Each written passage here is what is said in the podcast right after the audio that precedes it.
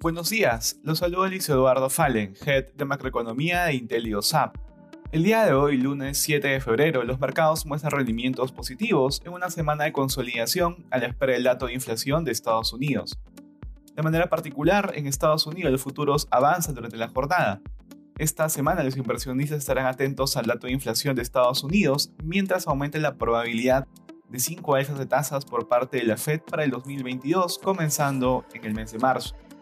En el terreno de resultados corporativos, hoy 8 compañías del SP 500 publicarán sus números del cuarto trimestre del 2021, destacando Principal Financial Group y Hasbro. En la eurozona, las bolsas de bloque avanzan en el inicio de una semana sin mayores referencias.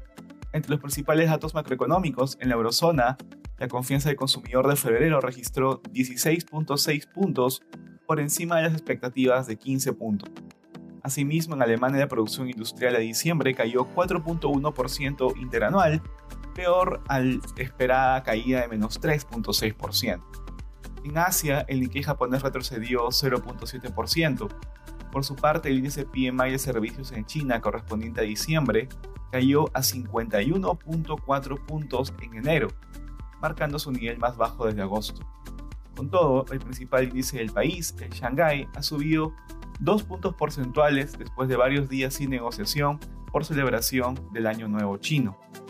Respecto a commodities, el precio del oro avanza durante la jornada.